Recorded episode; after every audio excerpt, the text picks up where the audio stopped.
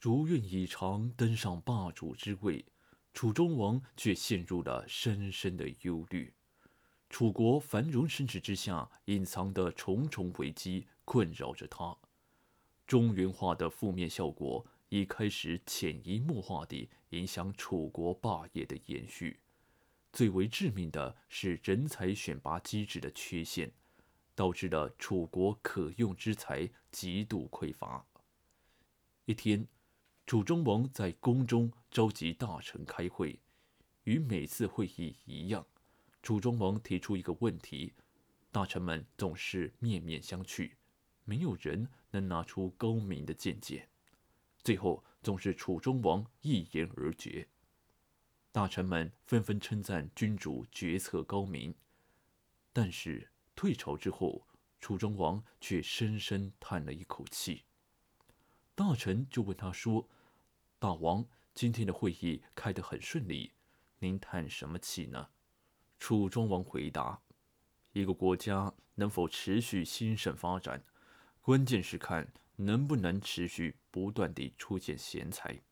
你看楚国的政治现状，每次都是靠我一个人来决策。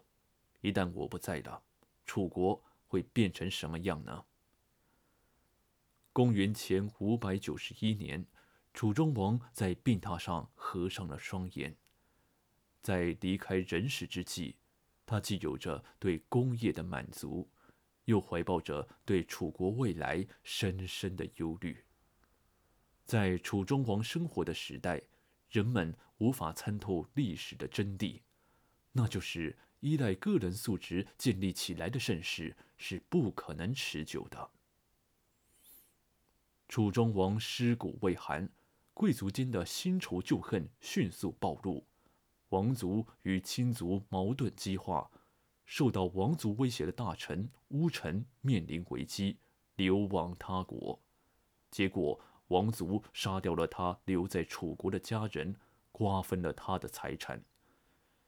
悲痛万分的乌臣投奔晋国之后，出使吴国，教吴国军政之术，以牵制楚国。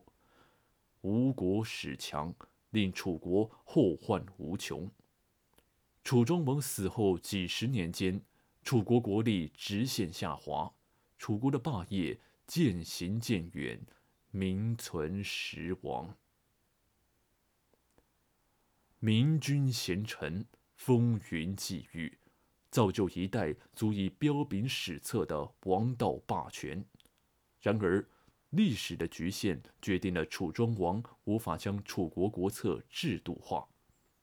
人亡政息，当一代雄主逝去，他所创造的盛世也很快光芒散去，繁华落尽，历史又将进入一个新的轮回。